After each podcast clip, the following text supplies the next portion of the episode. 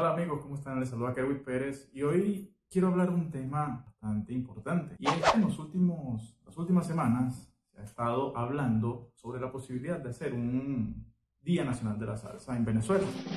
Este tema eh, me llama mucho la atención porque en la actualidad, ante la situación que estamos viviendo, la situación de pandemia, por el tema del coronavirus y todo esto, ¿será viable en realidad eh, recolectar firmas para establecer un Día Nacional de la Salsa en Venezuela.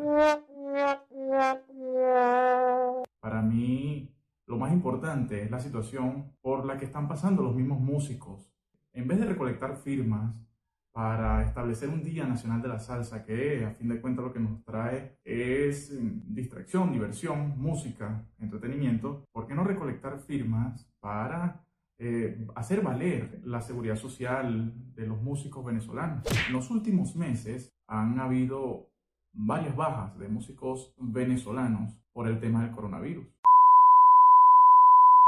Y antes del coronavirus, ¿cuántos músicos no fallecieron sin tener ni siquiera las condiciones mínimas alimenticias, de seguridad social e incluso para correr con los gastos de sus servicios funerarios?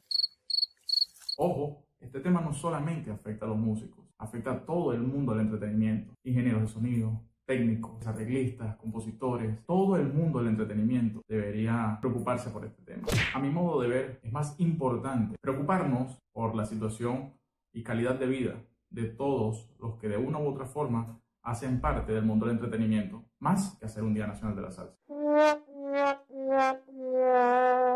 Sin duda alguna, Venezuela requiere de un día de reconocimiento a uno de los géneros más importantes de Latinoamérica. Pero este no es el momento. Antes de pensar en un Día Nacional de la Salsa, pensemos en los músicos, pensemos en el personal técnico, pensemos en todo el mundo que trabaja alrededor del mundo del entretenimiento antes de hacer una fiesta. Pensemos que cada uno de ellos debería llevar o tener seguro un plato de comida en su mesa, que sus necesidades de salud sean cumplidas antes de disfrutar de su música, pensemos en el músico o en el artista, en su familia, antes de buscar de disfrutar de su música. Seamos un poquito más conscientes y busquemos la forma de que la calidad de vida de todo el personal que trabaja alrededor del área del entretenimiento sea mejorada.